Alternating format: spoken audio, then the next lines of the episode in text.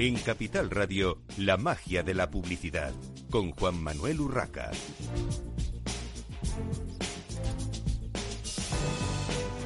Buenos días, un viernes más a la magia de la publicidad en Capital Radio. Les habla Juan Manuel Urraca. Hoy tenemos eh, con nosotros a Fara González, Consumer Insights and Strategy, Strategy Manager de DensuX. Bienvenida, Fara. Hola, Juan Manuel, muchísimas gracias. Bueno, Fara, habéis sacado un, eh, un, estudio, digamos, sobre el panorama de los eh, directores de marketing, el, el CMO Survey Panorama 2021 eh, que además habéis eh, titulado de alguna manera hacia lo desconocido y, qué bien traído porque en estos momentos tan de incertidumbre yo creo que va a ser desconocido para todo lo que nos pase. Esperemos que bueno, pero, pero nos está pasando de todo. Cuéntanos, eh, Fara, para empezar, ¿en qué consiste este estudio? ¿A, quién se ha hecho el estudio? Eh, mira, Juan Manuel, este estudio nos ayuda a conocer a nosotros de primera mano las impresiones de los responsables de marketing y así podemos detectar cómo es su realidad, eh, cuáles son los posibles cambios de tendencias que está viendo en el, en el mercado y entender sobre todo desde los ojos del CMO cuál es el, el futuro del marketing. Los, los CMO son nuestros consumidores como agencia de medios que, que somos en NSUX Así que, así que bueno, este, este estudio es nuestra propia versión de, de un panel de clientes. ¿Y a cuántos directores de marketing habéis entrevistado y, y de dónde? Eh, mira, el CMO Service se hace en 12 países que son una muestra bastante representativa de los más de 40 mercados en los que Densu está presente como grupo de comunicación. Eh, entrevistamos a más de 1.350 CMO, eh, 1.361 para, para ser exacta, y son de más de 14 sectores eh, de la economía. En España en particular basamos el análisis de todas las diferencias que encontramos y los destacados en las respuestas de 100 CMOs locales. La encuesta la realiza B2B International, que es una consultora especializada en, investigación de mercado de empresa a empresa. Y bueno, el trabajo de campo de, de, este estudio este año se realizó entre mayo y junio eh, de 2020 con información complementaria que creemos oportuno incluir en diciembre de 2020. Bueno, vamos a entrar un poquito en materia. Fara, cuéntanos eh, a qué retos se enfrenta el director de marketing en estos momentos y qué prevén que serán los que vengan en los próximos eh, meses. Como, como tú comentabas, eh, yo creo que el, el, título de este año es, es bastante acertado porque nos estamos adentrando en, en, un periodo donde no existen referencias, o sea, no sabemos muy bien cómo, cómo enfrentarnos a esto porque es la primera vez que nos, que nos sucede en, la historia reciente. Entonces creo que ese, ese afrontar lo desconocido es lo que definirá las funciones del CMO en, en 2021. El reto que en el que más CMOs coinciden eh, tiene que ver con la justificación de la inversión en marketing, porque tendrán que demostrar cada euro que inviertan.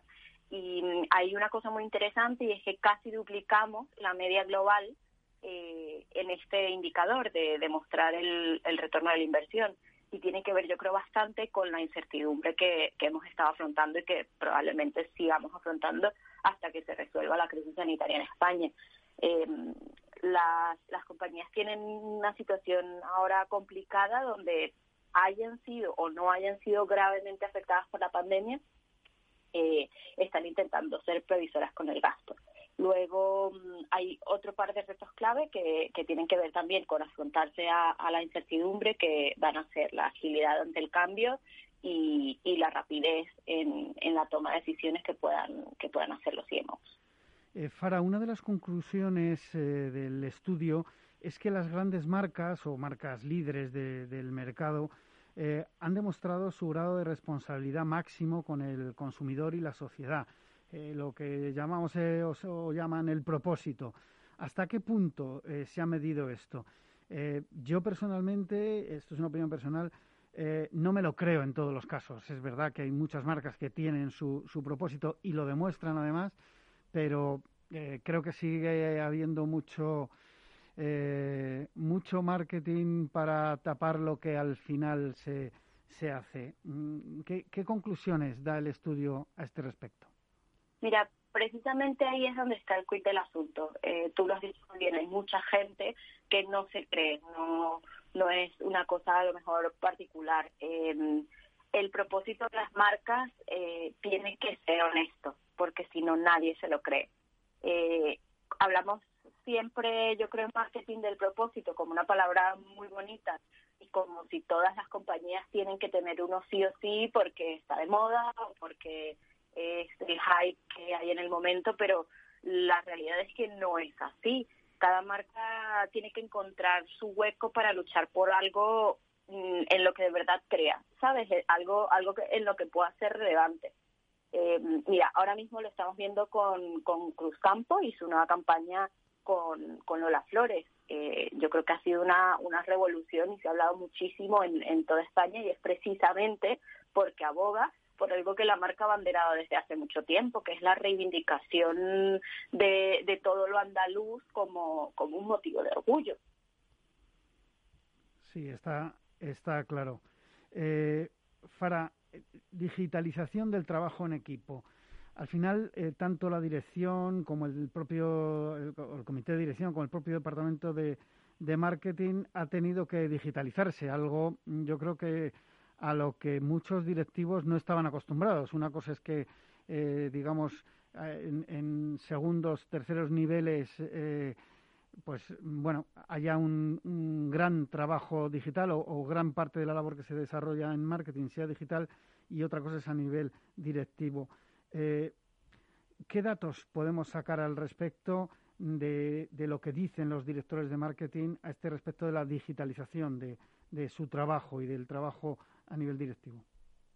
Ya, eh, lo que hemos visto es que el, la digitalización no ha afectado solo al teletrabajo, sino que ha afectado todas las estructuras de la, de la empresa, desde la captura del dato hasta el análisis con inteligencia artificial, eh, un consumidor que, o sea, un conocimiento del consumidor que, que está bastante renovado y que sería imposible analizar sin el Big Data y sin las capacidades que ofrece eh, la nube y el almacenamiento en la nube, eh, incluso una nueva masividad de la compra en línea que han sido adoptadas por, por un, montón de personas que no lo habían hecho hasta ahora y estamos desarrollando nuevas formas de comunicación como los Reels, los TikToks, eh, Twitch, videollamadas. O sea, hemos avanzado 10 años digitalmente en, en solo 12 meses y, y los directivos se han tenido que poner al, al día en, toda esta digitalización. Yo eh, hablo desde la experiencia en, en MensuX, creo que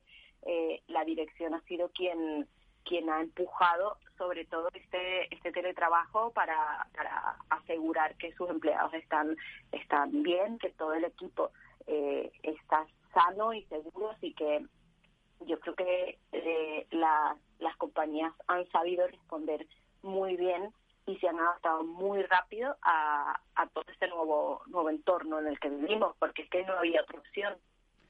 ¿Y cómo esperan los directores de marketing que evolucionen sus presupuestos de marketing? Porque mm, eh, suele ser, por desgracia, eh, de las primeras partidas que se recortan en las empresas, eh, las inversiones en marketing y al final los, los directores de marketing se ven, pues, eh, como se suele decir coloquialmente, atados de pies y manos, ¿no? Sin, sin presupuesto poco se puede hacer. ¿Cómo esperan? ¿Qué esperan en cuanto a la evolución de sus presupuestos?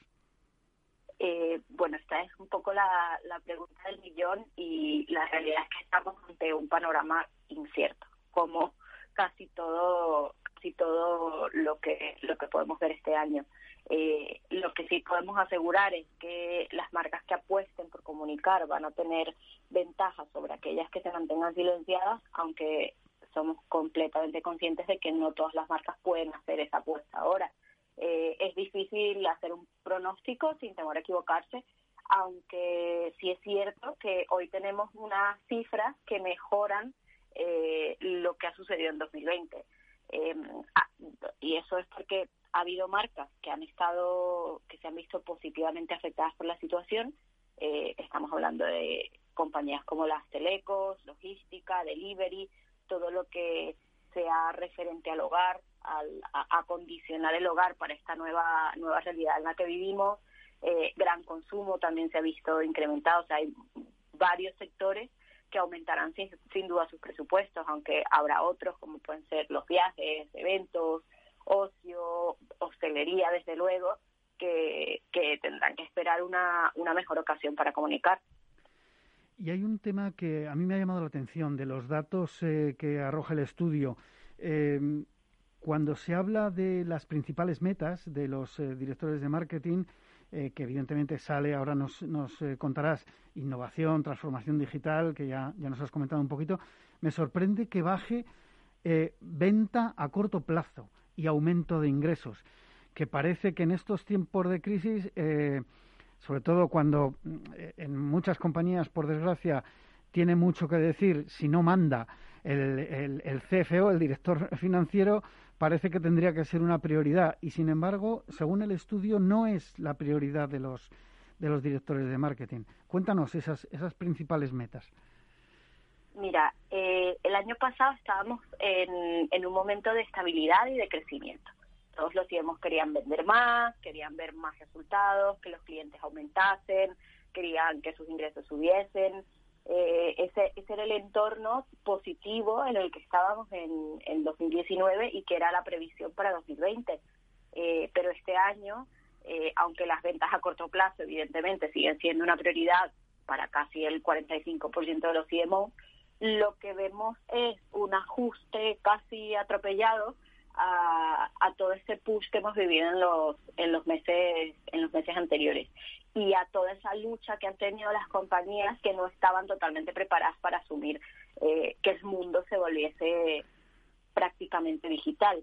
Entonces, yo creo que, que por eso, y es lo que demuestra el estudio, que los CIEMOS se están centrando y están eh, reuniendo su, su responsabilidad y sus capacidades en que sus compañías no se queden atrás en, el proceso de aceleración y que tampoco se retrasen respecto a lo que demanda el cliente, que a fin de cuentas es el centro del negocio. Entonces, en 2021, eh, esta visión cortoplacista de lograr una venta mañana eh, no parece una opción 100% inteligente, porque quedarse atrás en realidad es no mirar al futuro y perder la batalla. Y según los datos que ofrece el estudio, Fara, eh, ¿cuáles son las capacidades clave que debe tener un Chief Marketing Officer para enfrentar este, eh, bueno, incierto 2021? Pues Juan Manuel, eh, en España la mitad de los CIEMOS declaran que están preparados para el presente y, y para afrontar este, este futuro que va a ser incierto. el año pasado comentábamos y confiábamos en un CMO que debía ser integrador. Eh, tenía que liderar la transformación de sus empresas, tenía que integrar todas las capacidades dentro del comité de dirección y lo que hemos visto es que eso funcionó y cumplió su papel bastante bien durante los meses más, más duros de la pandemia, porque las decisiones de las compañías, eh, si no se hubiese trabajado codo a codo, no hubiesen, no hubiesen podido salir adelante, no se hubiesen podido cambiar líneas de producción hacia hacia otros productos más necesarios, ni, ni todas estas reacciones que vimos de las empresas pero lo que vimos este año es que ese CMO integrador eh, necesita evolucionar eh, y necesita evolucionar a lo que hemos llamado un Hyper CMO eh, que desarrolla cinco capacidades claves para adentrarse en lo desconocido y hacer crecer su negocio. Esas cinco capacidades son la hiperempatía, la hiperagilidad, la hipercolaboración, la hiperconsolidación y la hipertransparencia. No sé cómo vamos de tiempo, Juan Manuel, y eh, si te puede contar un poquito más sobre, sobre estas cinco capacidades. Eh, breve, eh, Fara, poco más de un minuto. Venga, sigue, sigue. Vale. Eh, para maximizar el, el, valor de las marcas, tenemos la, que la hiperempatía les ayudará a ponerse en el lugar del consumidor y comprender el comportamiento, pero la reacción tiene que ser rápida, así que aquí viene la segunda capacidad, que es la hiperagilidad, que es donde la información debe transformarse en planes para convertir esas necesidades del consumidor en un desarrollo que sea ágil y que sea rápido. Pero los CIEMOS no pueden encargarse de esto solos, así que tienen que desarrollar la hipercolaboración, que eh, quiere decir crear vínculos más estrechos entre su equipo, otros departamentos, la dirección, los proveedores, y esta es la idea que conecta con el CIEMO del año pasado. Em, la tercera, la cuarta característica, perdón, em, es que el CIEMO no solo debe estar atento a su pequeña parcela, sino que tiene que formar parte también de la estrategia general de la compañía. Y aquí es donde aparece la hiperconsolidación. El, el CIEMO tiene que desarrollar sus capacidades y dar prioridad a marcas más resistentes, rentables, o llenar huecos existentes en, la oferta basándose en, nuevas necesidades que, que encuentre en el consumidor. Y por último, y esto está muy relacionado con algo que ya hablamos, eh, el estudio nos ayudó a ver que la hipertransparencia es una de las cualidades más importantes. Los CIEMOS tienen que apoyar que sus empresas eh, tengan todos sus elementos y que todos sus procesos puedan mirarse con lupa y someterse al escrutinio público. Eh, ahora, sobre todo, el consumidor busca empresas que sean responsables y que, y que estén bastante comprometidas con aportar para, para construir una, una sociedad mejor. Pues eh, muchísimas gracias, Fara González, Consumer Insight and Strategy Manager de DensuX, por contarnos eh, todos estos datos de ese estudio sobre lo que piensan y, bueno, la visión eh, que tienen de sus funciones y de, y de su forma de hacer marketing los directores de marketing, más de 1.360 en todo el mundo, en, en 12 mercados distintos.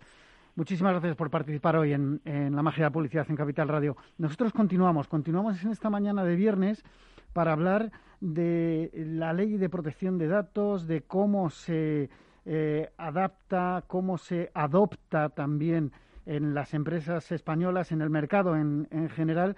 Y para ello contamos eh, hoy en esta en esta mesa, en este estudio directo de Capital Radio, con Marta Ayet, directora del Departamento de Desarrollo Digital de Autocontrol. Bienvenida, Marta. Buenos días, gracias.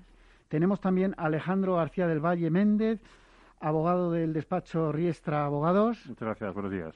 Y tenemos a Arturo García Berzosa, socio director de Garlic B2B. Hola, buenos días. Bueno, y por teléfono, eh, hoy no ha podido estar con nosotros eh, Víctor Conde, director general de la Asociación de Marketing de España. Bienvenido, Víctor.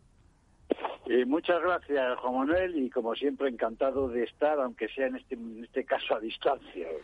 Bueno, no pasa nada, para eso está la, la tecnología y aquí estamos para hablar de, bueno, pues de ese comité de marketing B2B de la Asociación de Marketing de España que ha organizado un evento, un nuevo webinar bajo el título Las políticas de privacidad de los datos en B2B, en colaboración con la, con la FEDE. El titular de la jornada podría ser eh, no solo hay que cumplir con la normativa, sino demostrar que se cumple. Eh, Arturo, como, como, parte de la organización, ¿nos puedes explicar un poquito cómo se ha organizado la jornada y cuál ha sido su, su origen? Sí, bueno, el, eh, el, motivo por el cual se realizó esta, esta jornada eh, centrada en la RGPD eh, se basó en una encuesta realizada entre los directores de marketing de España de distintos tamaños y distintos sectores eh, para conocer los temas que los directores de marketing consideraban más importantes y a la vez las tendencias que estos directores de marketing consideraban hacia, hacia el futuro. Y aquí hay que destacar un, un, aspecto que creemos que es, que es muy importante y que fue lo que motivó este, este evento y es que eh, sobre los 14 aspectos que se les preguntaba, en primer lugar, eh, ellos le daban el mayor valor al Customer Experience y en segundo lugar, eh, consideraban que lo más importante dentro de sus departamentos de marketing era precisamente la, RGPD. De hecho, se valoraba entre 0 y 10 y el Customer Experience, siendo la primera, tenía una puntuación de 8,2 y el RGPD un 8, pasando luego a las siguientes con una valoración de 7. Esto da una medida de la importancia que para los directores de marketing le dan a la RGPD. O sea, es el segundo, el segundo aspecto más importante. De hecho, diferenciábamos entre las empresas de mayor tamaño y las de menor tamaño, y para las de mayor tamaño, más de 50 empleados, era el primer aspecto. Eh, por lo tanto, eh, la RGPD y todo lo que implica eh, es fundamental y es principal para los directores de marketing. Además, también preguntábamos sobre la capacidad, cómo de resuelto consideraban las empresas que tenían el tema del, RGPD. Y aquí igualmente eh, sí que es eh, destacable decir que para el 90% de las grandes compañías lo consideraban que lo tenían o bastante o completamente resuelto. Y sin embargo, las de menor tamaño solamente llegaban hasta un 80%, con lo cual, digamos, lo consideran muy importante, pero consideran que lo tienen bastante resuelto. Y esto eh, explica la, tercera pregunta respecto a RGPD, que eh, era eh, qué inversión pensaban realizar en, en cuáles de, los distintos aspectos consideraban invertir. Y aquí la inversión en RGPD pasaba a ser la penúltima. Es decir, solamente dos de cada diez empresas pensaban invertir en RGPD. Esto al final, y es una pregunta que también lanzo a, a la mesa. Luego lo desarrollaremos, sí. Eh, eh, quizá hace pensar en, en, una, en una necesidad de, de, comunicar y de concienciar a las empresas sobre eh, la necesidad de cumplir la RGPD y de estar adaptados, ¿no? Por lo tanto, digamos que el motivo al final ha sido que los propios directores de marketing han dicho que la RGPD para ellos es o la primera o la segunda en importancia. Víctor, eh, una actividad más de la Asociación de Marketing de España, importante, muy, muy delicada en este caso y en línea, bueno, pues con todas las que vais haciendo de formación. Eh, cuéntanos en un minuto y medio. Eh, bueno, pues ya en su momento estuvimos comentando ampliamente la creación de este comité de marketing B2B, que era un poco, mm, bueno, pues ha sido no sé si el hermano pobre, pero evidentemente no se le ha dado la atención al marketing B2B que merece, ¿no? Y, entonces nos pareció importante y ya desde prácticamente va a ser un año empezamos a crear este comité y como ha dicho perfectamente eh, Arturo pues lo primero que hicimos fue, bueno, vamos a detectar un poco cuáles son las necesidades que tienen los directores de marketing de este, de este sector. Y a partir de ahí hemos configurado y hemos confeccionado todo un eh, desarrollo de eh, eventos y de actividades para ir cubriendo precisamente esas peticiones o esas demandas que tiene el sector. De manera que esta es la línea de actuación que vamos a seguir desde la Asociación de Marketing. Bueno, tenemos muy poquito tiempo antes de la pausa para la publicidad. Os voy a lanzar ya la pregunta con la que retomaremos eh, el programa después de la pausa. ¿Cuál, y esto es una pregunta para, para todos, abierta. ¿Cuál es el nivel de cumplimiento de la normativa RGPD en España? Y si tenéis algún dato del resto de Europa. ¿Hay datos realmente para medir este delicado asunto formal, digamos? Porque al final eh, las empresas tienen que cumplirlo sí o sí los departamentos de marketing no dejan de ser una parte importante en este tema, en este tema concreto de la empresa y, creo que aquí eh, tendréis bastante que decir. Eh, yo tengo mi opinión, ahora eh, en breve después de la publicidad lo comentamos, pero yo creo que es una parte importante. ¿Cuál es el nivel real? De cumplimiento de esa, de esa normativa. Bueno, nos vamos a ir eh, unos segundos eh, a publicidad, una pausa breve y enseguida continuamos en la magia de la publicidad en Capital Radio.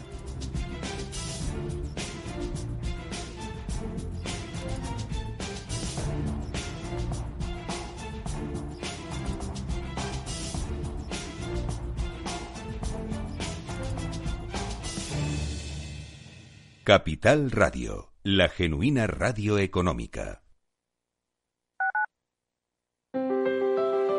Si te gusta la cocina gallega de siempre, en el Mesón Gallego 1 y el Mesón Gallego 2 encontrarás los mejores pescados y mariscos de las costas junto a recetas de la Galicia interior, además de las carnes de Sanabria y los mejores embutidos de Zamora y nuestra terraza. Te esperamos en la calle Muller 35, teléfono 91 579 3623 y en la Plaza de la Remonta 13, teléfono 91 579 0769. Una recomendación del programa gastronómico Mesa y Descanso.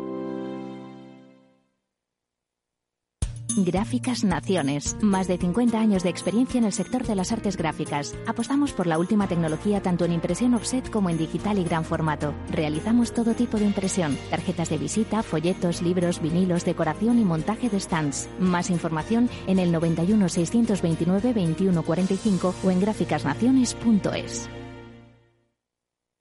Capital Radio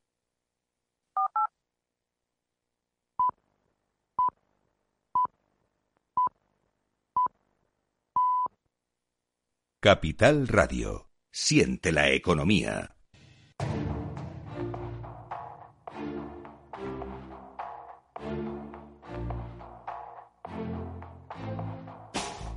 En Capital Radio, la magia de la publicidad, con Juan Manuel Urraca. Continuamos en esta mañana de viernes en la magia de la publicidad en Capital Radio. Les habla Juan Manuel Urraca. Tenemos con nosotros en el estudio, como comentaba antes, a Marta Jet de Autocontrol, Alejandro García de Riestra Abogados, Arturo García de Garlic B2B y tenemos eh, participando por teléfono a Víctor Conde eh, de la Asociación de Marketing de España. Os lanzaba la pregunta a todos eh, de cuál es el nivel de cumplimiento de esa normativa. Alejandro. Buenos días, muchas gracias. Pues eh, yo considero que todavía hay mucho por hacer. Como decía Arturo, sí, las empresas están eh, muy al tanto de la normativa de protección de datos, que es como debe ser, tanto las grandes como las pequeñas, pero al no tratarse de una actividad principal, lo que vemos es que hay que dar un pequeño empuje. Se está cumpliendo, se puede ver, los usuarios lo pueden comprobar, pero yo creo que tenemos que ir un poquito más allá. A nivel europeo, ya sabemos que el reglamento aplica en la Unión Europea a todas las entidades eh, siempre en España ha sido, se caracteriza por tener una normativa un poco más, más restrictiva. El nivel de cumplimiento lo, se, se, va viendo, sobre todo por las autoridades de control de, de cada país, eh, también por el Comité Europeo de Protección de Datos, en función también de los procedimientos sancionadores, podemos ir viendo cuál es el, el, nivel, el nivel de cumplimiento. Pero yo, como decía antes, eh, yo considero que hay que dar un empuje. En España las empresas tienen que darle un poquito eh, más eh, de interés, eh, dedicar recursos a ello. además que el tema de la protección de datos es algo que es recurrente. viene a colación de esta primera pregunta y de tu respuesta. en las empresas, ¿quién debe responsabilizarse de las políticas de protección de datos? ¿Cómo debe asegurarse la custodia de, de los datos de terceros? ¿Y qué pasa a nivel ya casi físico? Con esos discos duros extraíbles, los pendrives que manejan los trabajadores, porque claro, al final cuando hablamos de protección de datos, eh, todos pensamos en que eh, la teleoperadora de turno o el restaurante X eh, que he hecho un pedido online tiene un montón de datos míos ya y se los he tenido que dar para que me, me dé los servicios, bien sea de telecomunicaciones, de, de restauración o lo que sea. Pero mm, no pensamos cómo están manejando esas empresas mis datos, si se los está, que luego hablaremos de ese tema, dando a terceros, o simplemente no es que se los esté dando, eh, se le están escapando. Eh, ¿Qué pensáis al respecto, eh, Marta? Sí, pues a ver, en las empresas, desde que entró en aplicación el Reglamento General de Protección de Datos, hay una figura que se creó que es el delegado de protección de datos. No todas las empresas tienen que tenerlo, solamente cuando tengan un tratamiento de datos concreto o sean grandes eh, tratamientos masivos de datos. Bueno, no todas las empresas. Pero, eh, Marta, concrétanos eso, porque yo esto lo he oído antes y, y, claro, es muy ambiguo. O sea, a mí me llegaron a decir, no, si no es una gran compañía que tiene más de no sé cuántos empleados, y yo decía, ¿pero qué tiene que ver los empleados? A lo mejor son cuatro brokers y manejan millones de datos de millones de empresas y de, y de particulares. Pero esto viene definido por la normativa, ¿Qué empresas son las obligadas y también qué administraciones públicas, que son eh, todas las administraciones públicas. Entonces, esto viene determinado por la norma. Una cosa es que tengan que tener un delegado designado y lo tienen que designar ante la Agencia Española de Protección de Datos y otra cosa es que el mismo departamento jurídico de cada empresa tenga que ocuparse eh, sin tener una persona concreta. Entonces, es la, el departamento jurídico, departamento de protección de datos, como se quiera llamar en cada una de las empresas, el encargado de cumplir hacia afuera y hacia adentro todo este elenco de normas y de políticas que no solamente tiene que afectar a la empresa en concreto, eh, internamente a lo que decías, el USB, lo sacas, eh, ¿qué, ¿qué, medidas de seguridad tiene que tener ese USB, pues todo esto, por supuesto, habrá que tenerlo documentado, pero además hacia afuera, hacia los clientes. Es decir, que, que la cultura de protección de datos tiene que eh, impregnar todas las áreas de, de funcionamiento de la empresa se ha formado. Sí, puedo aportar algo. Sí, sí, por supuesto. Eh, eh, perdonadme, hay, hay un tema que, que conoces perfectamente, Juan Manuel, que la asociación llevamos pregonando también la transversalidad del marketing, en el sentido de la colaboración del área de marketing con el resto de las áreas de la empresa. Y, y en el marco jurídico, en el marco legal, creemos y entendemos que es fundamental esa colaboración.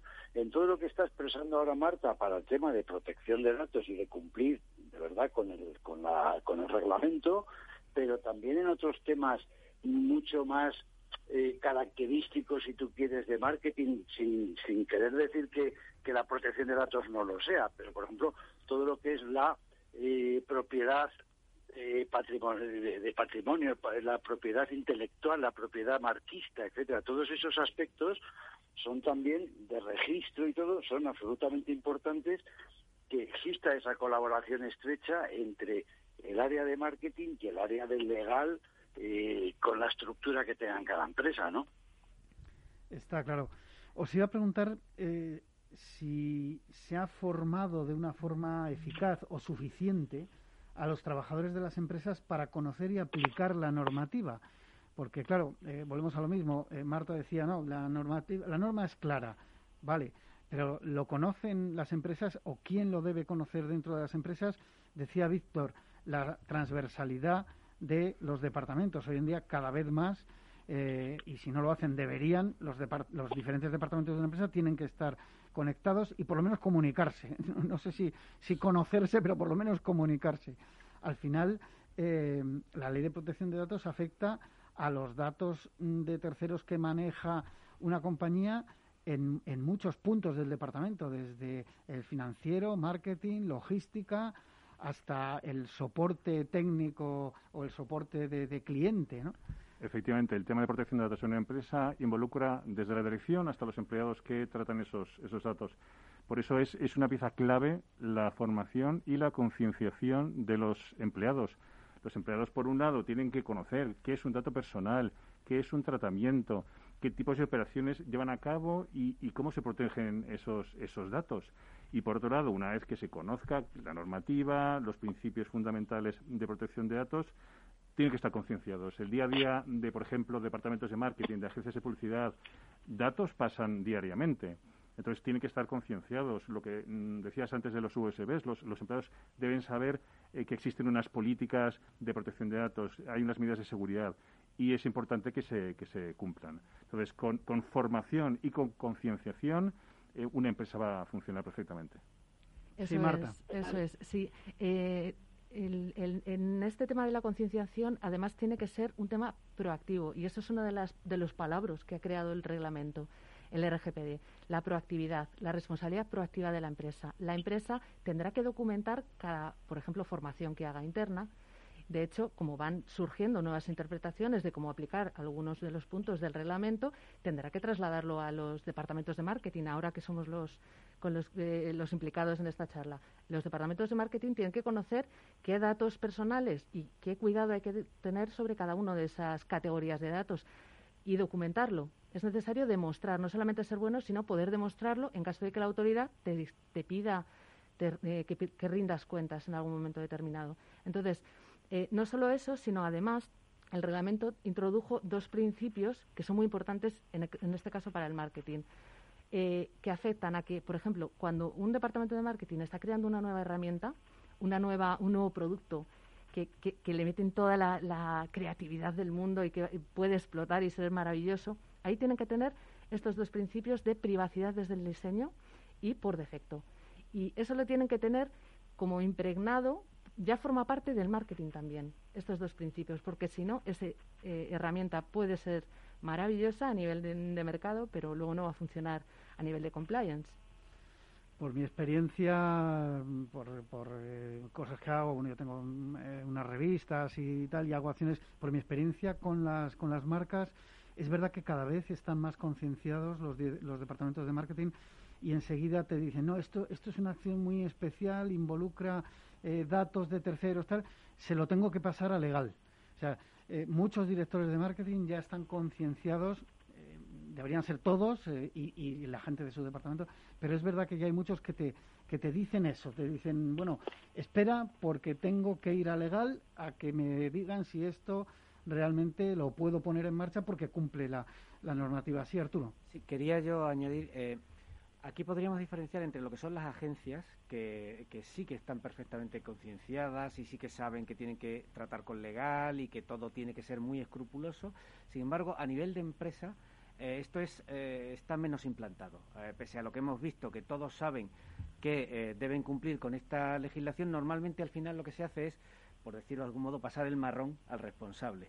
La gente, falta es quizá esa implicación en que hablaba Alejandro antes, en todos los departamentos, de todos deben ser conscientes. Y al final, muchas veces, sobre todo en la pequeña empresa, lo que se hace es pasar el marrón. ¿no? Eh, hay un responsable que es fulanito y toma.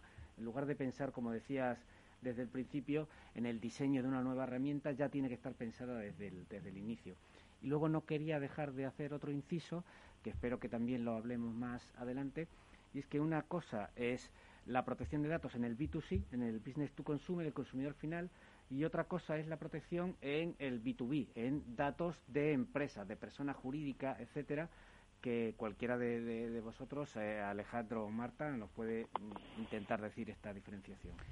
Eh, sí, yo eh, es una de las preguntas que tenía para, para, lanzaros y ya que las has apuntado, vamos, vamos a ello. Sí, sí, no, yo creo que es, que es muy importante. Marketing B2B entre empresas. Esto es una pregunta para, para todos. Quizá puede empezar Marta, pero es una pregunta para todos. ¿No es verdad que se suele intercambiar información sensible de una forma muy ligera en, en general en muchas empresas? ¿Hasta qué punto se puede facilitar información de clientes y proveedores entre empresas? Porque claro, cuando hablamos de eh, una, empresa que eh, recibe a un cliente, recibe un, pedido de ese cliente y automáticamente le solicita los datos para enviárselo o simplemente para hacerle una factura. Esa empresa ya tiene todos esos datos.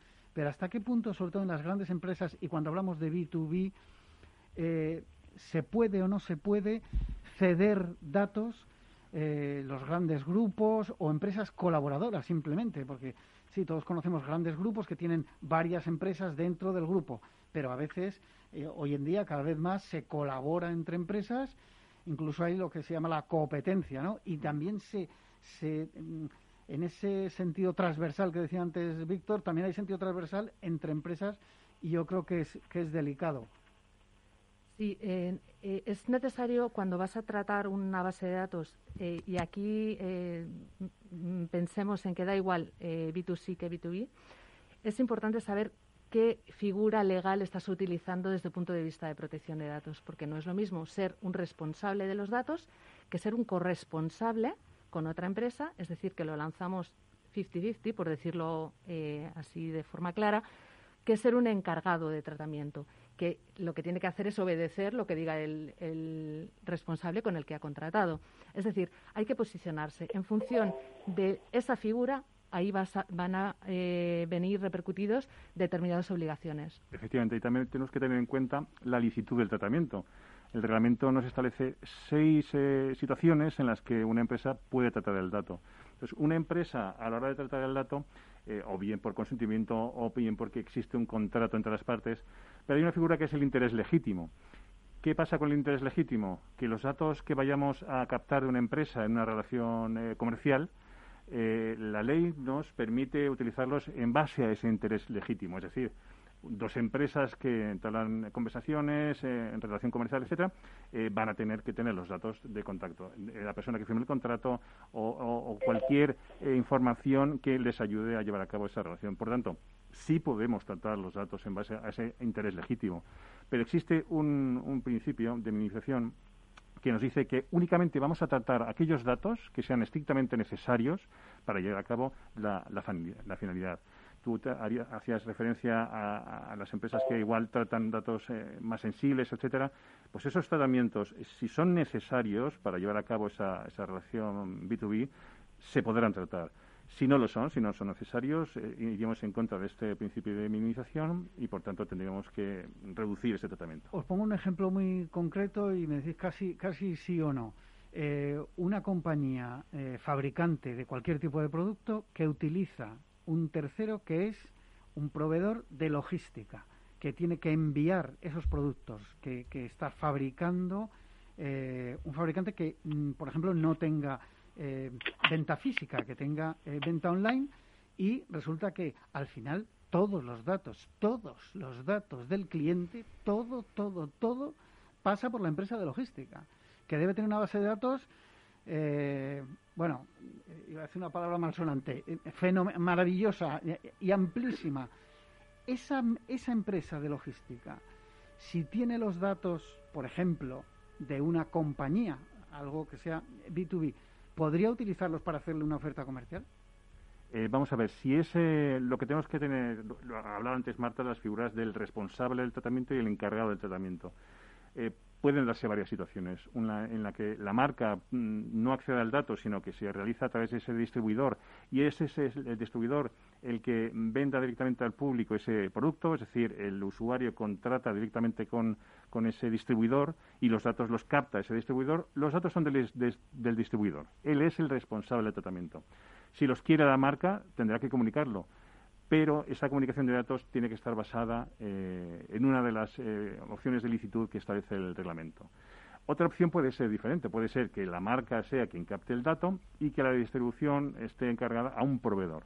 Ese proveedor no es el dueño de los datos, es un encargado del tratamiento que presta un servicio a la marca y para prestar ese servicio tiene que acceder a esos datos. Recaba esos datos, pero la información siempre será del fabricante. Es, es por eso importante los conceptos que antes mencionaba Marta de eh, responsable del tratamiento y encargado del tratamiento, tenerlo bien claro, para saber en cada momento quién es el dueño de los datos, quién responde eh, por la protección de esos datos y, en definitiva, quién, quién decide sobre las finalidades y los medios. Víctor, no sé si quieres añadir algo. Bueno, que realmente es,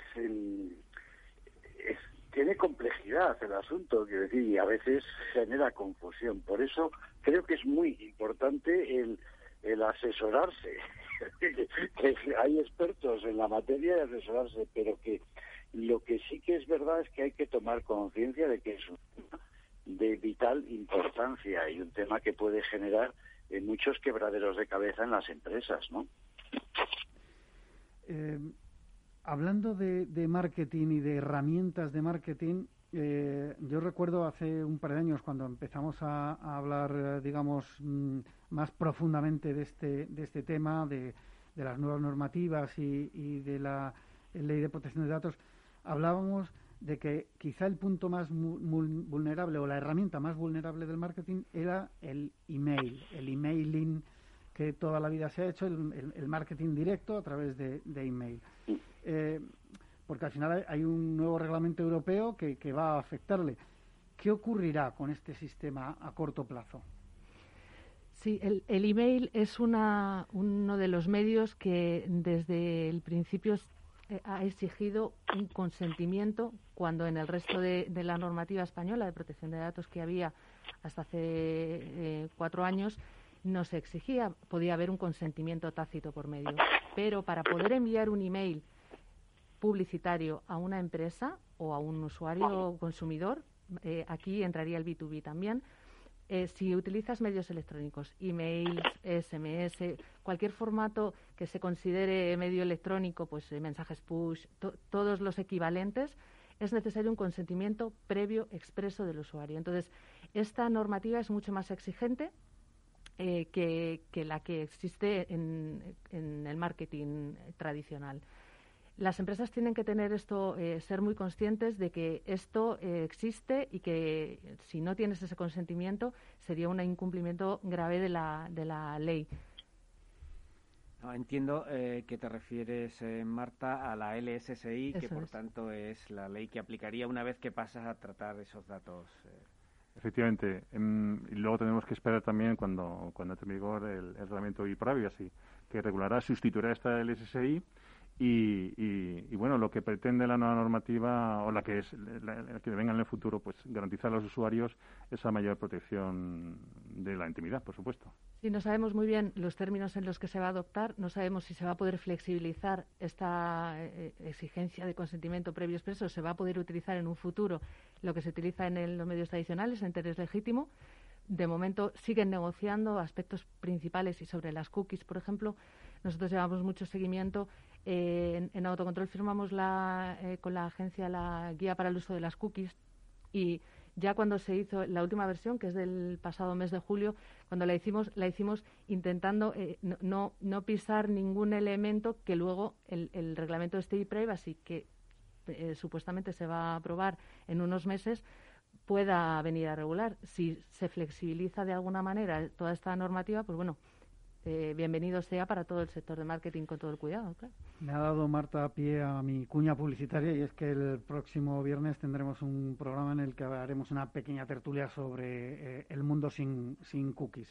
Eh, continuamos con, con, la RGPD, con, con todo lo que ha salido en esta, en esta jornada de la Asociación de Marketing de España. ¿Los clientes están más protegidos y confían más en las empresas? Eh, esto es una cosa que salía en el, en el evento. ¿Creéis que es verdad? Eh, yo creo que los clientes, por, por la normativa, están más protegidos. Pero esto es como decir, mm, en España tenemos unas leyes que nos permiten salir a la calle a cualquier hora del día o de la noche sin problemas. ¿Estamos seguros en la calle a todas horas? Hombre, si no hay un policía cerca, a lo mejor tampoco estamos tan seguros. O sea, una cosa es la normativa y, el marco jurídico y, la seguridad teórica, y otra cosa es, mm, ¿creéis que el usuario, el consumidor sobre todo, eh, está tan protegido? Eh, si se cumple el RGPD bien, el consumidor está protegido, pero es lo que tú dices, hay que cumplirlo bien. El reglamento, uno de los pilares fundamentales es la información que se da a los usuarios. Los usuarios tienen que saber en todo momento a quién están dando sus datos y la empresa que los recibe tiene que tratarlos conforme al reglamento. Por tanto, si aplicamos correctamente el reglamento, yo considero que este es beneficioso en el reglamento tanto para usuarios como para empresas. Yo creo además que es, eh, es una oportunidad para las empresas, las empresas que cumplan la RGPD y, y, toda la LLCI, etcétera, deben eh, hacer saber a sus clientes que pueden estar seguros y pueden estar tranquilos. Por tanto, no es tanto una amenaza como una oportunidad el hecho de que las empresas cumplan eh, es, una ventaja. Marta, no quería dejar pasar la ocasión de que comentases, eh, porque nos queda muy poquito tiempo, eh, Autocontrol puso en marcha el primer código de conducta aprobado y supervisado por el sector publicitario eh, por la Agencia Española de Protección de, Datos. Cuéntanos en qué consiste brevemente, por favor. Sí, eh, pues eh, viene a colación de lo que estabais justo comentando, la confianza en el consumidor y cómo ayudar a las empresas. en autocontrol nosotros lo que hacemos es tratar de, reforzar el cumplimiento de la norma, proporcionando apoyo a las empresas a través de pues por ejemplo, códigos de conducta, controlando que se cumplan estos códigos, que no sean papel mojado. Entonces, precisamente hemos creado este elemento de apoyo a la industria, a la administración pública, y se trata de un código de conducta que eh, pretende ayudar creando un sistema de tramitación de reclamaciones. Es decir, cuando a estas empresas se les haya escapado un usuario que hayan tenido un problema concreto en relación con protección de datos y el sector publicitario, o sea, todo lo amplio que se considera, podrán reclamar en autocontrol. Y no solamente nos vendrán las reclamaciones de, las, eh, de los usuarios directamente, sino que la agencia podrá enviárnoslas a nosotros. De esa manera, la empresa además tiene la posibilidad de, que, eh, digamos, una reclamación concreta que se, pueda, se le pueda escapar a la agencia, pueda escaparse a la agencia, en un momento determinado vuelva al código de conducta, a la autorregulación y evite multas administrativas o eh, eh, son mecanismos de apoyo al cumplimiento y en, el ámbito del Reglamento General de Protección de Datos. En este sentido, estamos muy contentos porque ha sido el primer código, no solo en España aprobado, sino a nivel europeo en materia publicitaria. Víctor, querías intervenir antes eh, brevemente, por favor. Sí, nada, muy breve. Simplemente un poco lo que comentaba, lo que estaba comentando Arturo. Yo creo que las empresas con todo esto tienen una oportunidad realmente, más que una amenaza, una oportunidad lo que pasa es que hay que concienciarse de ello y concienciar al, al, usuario y al consumidor final, ¿no? Que en definitiva eh, no somos conscientes y tenemos, yo creo que hacer una labor de formación y de información hacia el usuario final para que eh, valore precisamente ese, esa diferenciación entre las empresas que, eh, que le protegen verdaderamente, ¿no? ¿Alguna conclusión final en medio minuto, eh, Alejandro? Eh, nada, a mí me gustaría decir, bueno, que, animar a las empresas, a todas las entidades que traten datos, eh, que dediquen recursos, que dediquen tiempo, formación, concienciación, para llevar esto adelante. La, privacidad es un derecho que corresponde a todos, tenemos que hacer buen uso de ella y también con las nuevas tecnologías, en este caso del marketing, y, y animarlas al cumplimiento de la norma. Y yo, simplemente por cerrar, eh, decir que, que el, día a día tiene que estar impregnado de esta nueva normativa porque no nos queda otra. Entonces, dentro de las empresas, hacer esta labor de concienciación con los empleados y hacia afuera tratar de transmitir esto con la cultura de la protección de datos como uno de los elementos de responsabilidad social corporativa que podemos tener y de compliance hacia afuera que aumente la confianza en, en la empresa. Nos quedan dos minutos todavía y os quería preguntar, ¿las empresas del sector de marketing están preparadas para afrontar la responsabilidad de cumplir la, la normativa eh, sin riesgos para ellos y para sus anunciantes. Sí, sí, vamos, eh, el conocimiento está ahí. las, entidades, las agencias eh, conocen la normativa. nosotros, a clientes nuestros que son agencias, están volcados también en, todas esas acciones que se hacen para, para clientes, aplicar desde el primer momento toda la normativa de protección de datos advierten también a, las, a, las, marcas de ello. Están, están al día. Como tú decías antes, mm, desde el primer momento, si hay una acción, se tienen en cuenta siempre si va a haber datos personales y, advertirlo así al cliente. Sí, yo creo efectivamente que sí están concienciadas, ya lo hemos visto, de, la importancia y respecto a si están preparadas o no, ellas declaran que sí y en cualquier caso yo animo a cualquier empresa que tenga cualquier tipo de, duda a, que consulte, a que hable con expertos que les puedan ayudar a cumplir esa, esa legislación porque va a ir en su bien y va a ir en, en, el beneficio de todo el sector. Sí, no solo de las agencias o de las, eh, de las empresas de servicios de marketing involucradas, sino también de los anunciantes. De hecho, en la jornada se hizo un llamamiento para que las empresas se atengan al nuevo reglamento y pongan en marcha un plan preventivo para ayudar a implementar la normativa y evitar bueno pues casos extremos eh, sancionables incluso que se podía que se podía dar bueno eh, nos queda ya menos de, nada medio minuto eh, simplemente daros la enhorabuena dar la enhorabuena Víctor a la asociación porque yo creo que este tipo de de actividades eh, formativas, al fin y al cabo, informativas y formativas, es muy importante. Esta ley yo creo que es muy importante. Las empresas de marketing, de servicios de marketing y los anunciantes deben estar concienciados e involucrados en que se cumplan, eh, como decíamos antes, en todos los, departamentos y en todos los estratos de, la compañía y creo que, que, es un tema muy, muy importante. Despido ya a Víctor Conde, director general de la Asociación de Marketing de España, Marta Yet, directora del Departamento de Desarrollo Digital de Autocontrol, Alejandro García del Valle, abogado de Riestra Abogados, y Arturo García, socio director de Garlic B2B. Eh, y a todos ustedes les espero el próximo viernes en La Magia de la Publicidad, en Capital Radio. Les habla Juan Manuel Urraca.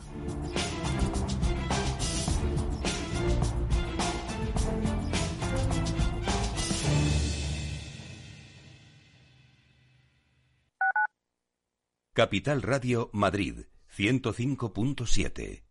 Disfruta de la mejor cocina gallega en Montes de Galicia. Todo un clásico moderno en el barrio de Salamanca. Disfruta de la variada dieta atlántica, de las mejores carnes y pescados tratados con respeto y transparencia y regados con una de las mejores bodegas de la zona. En grupo, en familia o en pareja, Montes de Galicia te ofrece el espacio perfecto en cada ocasión.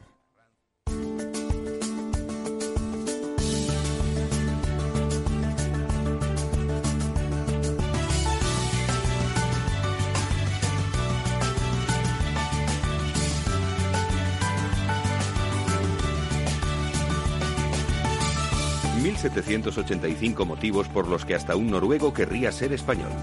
Motivo gastroeconómico. Si te pregunto cuál es el país con la mayor superficie de viñedos del planeta, ¿qué dirías? Pues pensaría en Estados Unidos, o en Francia, o en Italia. Es España el mayor viñedo del mundo, puesto que cuenta con casi un millón de hectáreas dedicadas al cultivo de la vid. La mitad están en Castilla-La Mancha. Wow, muchas vides. Pero ¿quién es el mayor productor de vino del mundo? España también es el líder mundial en producción y exportación de vinos. Superamos a Francia y Italia con más de 2.200 millones de litros anuales. Pues pensaba que los líderes eran los franceses con los italianos. Pues no solo en cantidad, también en calidad. En España contamos con más de 4.000 bodegas y 71 denominaciones de origen. Y también en premios mundiales, 17 bodegas españolas están entre las 100 mejores del mundo. Del libro 1785 motivos por los que hasta un noruego querría ser español.